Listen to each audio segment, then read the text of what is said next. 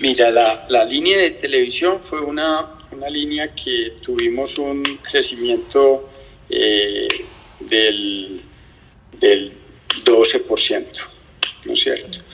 Y este año, eh, desafortunadamente en el mundo, han subido muchísimo las materias primas, los, los insumos, los componentes, fuera de eso el flete.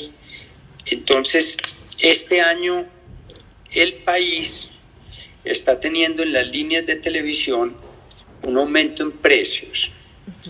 Nosotros hemos bajado margen, pero aunque bajemos el margen, hemos tenido que hacer aumento en precio por los altos costos.